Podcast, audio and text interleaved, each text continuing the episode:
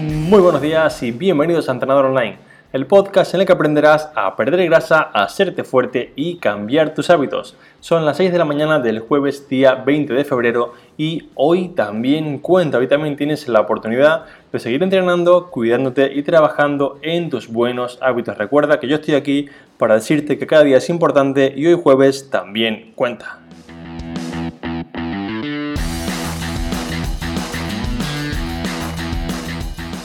En el capítulo de esta mañana quiero explicarte cuál es la realidad sobre los edulcorantes artificiales, sobre este tipo de azúcares que se encuentran en varios alimentos procesados y nos han hecho un poco querer, nos han metido el miedo de que son terribles, que nos harán engordar y que además tendremos serios problemas de salud si los ingerimos, con lo cual quiero explicarte exactamente qué son y si hay razones de peso con evidencia científica si realmente hay estudios serios que demuestren que deberíamos preocuparnos por su consumo. Pero antes de contarte todo esto, me gustaría pedirte por favor si te gusta el podcast y realmente te ayuda a mejorar tus entrenamientos, hábitos de nutrición, lo compartas en tus redes para poder así llegar a más personas, para poder así conseguir que un millón de personas escuchen el podcast y consigan cambiar su físico con mis consejos diarios. Puedes hacerlo en Instagram, compartiendo el podcast en stories, etiquetándome. En Facebook, por ejemplo, subiendo una foto mientras lo escuches, donde quieras, da igual la red en la que lo hagas. Lo que importa aquí es que lleguemos y ayudemos a más personas cada día y para ello me haría especial ilusión contar con tu ayuda. Así que solamente te llevará un minuto y a mí me ayudarías un montón a que esto ayude a muchas más personas.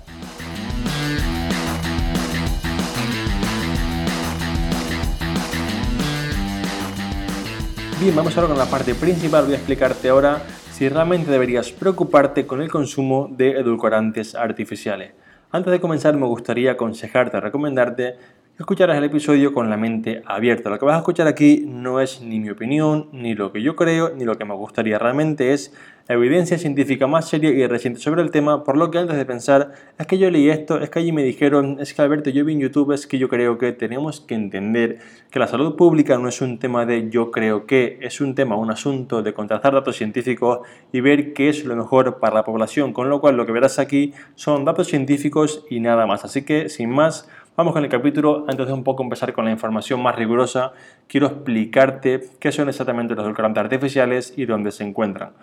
Para que lo veas de un modo muy simple, muy reduccionista, son básicamente alternativas al azúcar de toda la vida, son básicamente alternativas a la sacarosa, que es el azúcar blanco que tenemos todos en casa, ¿vale? Y gran parte de los edulcorantes, digamos, que se crean o se empiezan a fabricar por la alerta de obesidad mundial y el problema que esto supone al final, pues hay muchas muertes, hay mucho gasto sanitario, tenemos que intentar en cierto modo reducir esto buscando una solución. Entonces, los edulcorantes artificiales nos proporcionan en su mayoría más dulzor, es decir, son un poco más dulces o incluso mucho más dulces que el azúcar normal, ¿vale? Y además tienen menos cantidad de calorías, incluso muchas veces tienen casi que cero calorías, con lo cual, si tenemos en cuenta que el problema de la obesidad es en gran parte por las calorías, si tenemos un alimento como los edulcorantes que pues nos proporcionan el mismo dulzor o más y además son sin calorías o muy poquitas calorías, la teoría es que son, digamos, un alimento o un sustituto que parece genial, ¿vale? Entonces, una vez entiendes esto,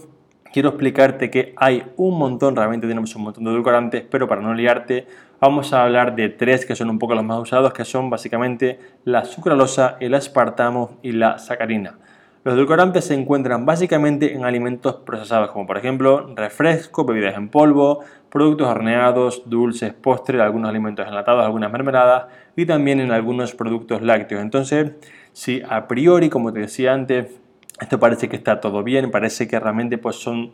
digamos que un tipo de reemplazo al azúcar normal con menos calorías que endulza mucho más. ¿Cuál es el problema y por qué realmente hay tanto miedo a su consumo? Bien, vamos con ello. Tenemos que entender que toda la información que se ve en internet, digamos incluso la gente que habla en base a estudios, no siempre los estudios son extrapolables a digamos a la vida real. Si por ejemplo hay estudios en ratas o estudios en bacterias, no siempre son lo mismo para un humano, así que una vez entiendes esto, tenemos que entender que el, principal bulo sobre los edulcorantes viene porque muchos críticos decían que los edulcorantes producían problemas de salud como el cáncer. Entonces, como es un tema de bastante seriedad y el cáncer no es algo para tomarse a la ligera, me he puesto a investigar, ¿vale?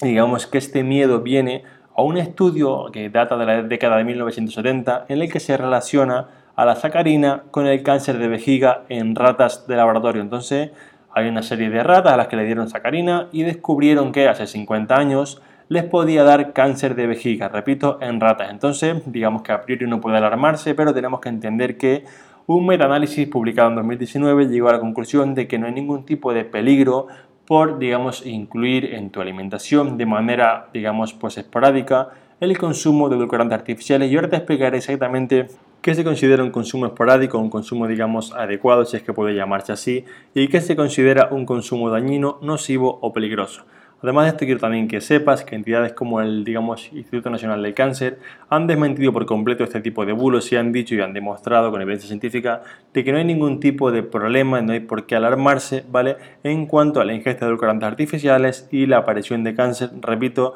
siempre que estemos dentro de los parámetros adecuados que luego veremos cuáles son. Además de esto y dejando un poco de lado el tema del cáncer, recientemente se realizan muchos estudios, muchas investigaciones sobre la importancia de la microbiota, la salud del intestino a medio y largo plazo en la salud de las personas. Y digamos que han comenzado a aparecer algunos estudios que podrían hacernos pensar que el uso de este tipo de alimentos o azúcares pueden ser malos a largo plazo. El problema de esto es que por una parte son investigaciones relativamente recientes, están realizadas en ratas y además con dosis, con cantidades que son muy muy difíciles de conseguir en digamos un entorno humano actual, con lo cual voy a explicar exactamente cuáles son las dosis para que veáis que esto pues aunque pueda parecer que a priori en una rata es preocupante, en un ser humano es bastante complejo de conseguir. Hay un estudio bastante famoso realizado en 2017 en el que se le suministra a unas ratas una cantidad de 15 miligramos por kilo de sucralosa al día durante 8 semanas y digamos que tras este tiempo resulta que su salud intestinal empieza a empeorar. Entonces a priori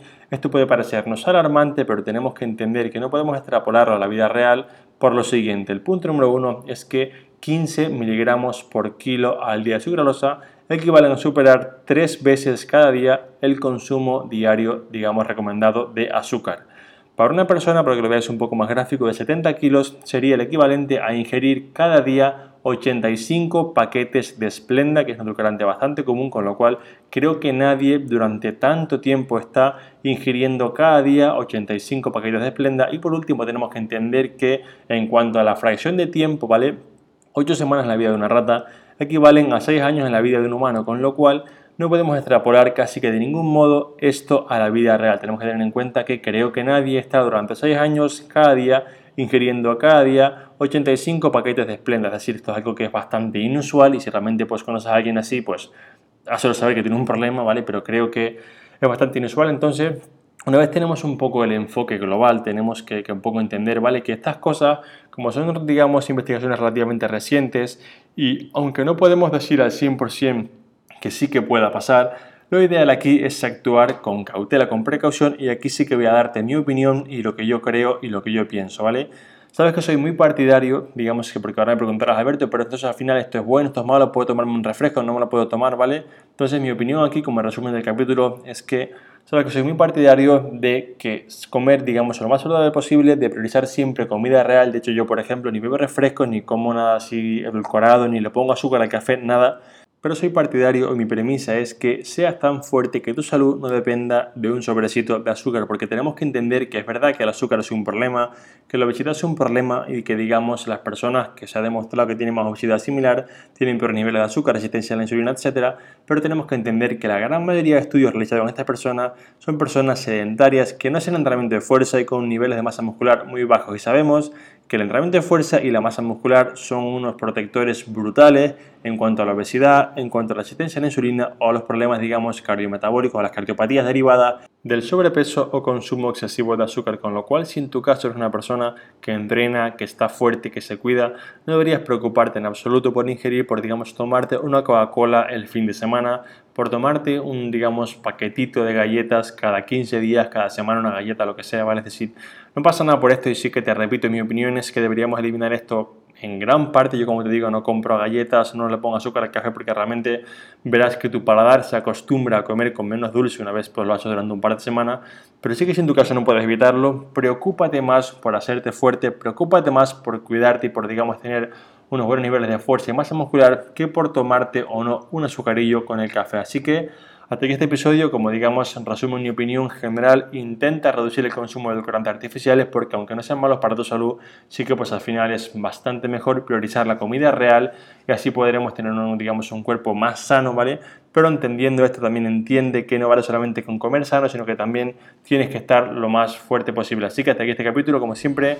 muchas gracias por escucharme, por apuntaros en Training Around the World, por cada comentario o valoración de 5 estrellas que me dejáis en iTunes, por los mensajes en Instagram, en Facebook, al correo y por todo lo que estéis al otro lado para que yo esté aquí cada día grabando un nuevo capítulo a las 6 en punto de la mañana. Nos escuchamos otra vez mañana viernes con un capítulo de preguntas y respuestas. Hasta entonces, un fuerte abrazo y todo el mundo a seguir entrenando a tope.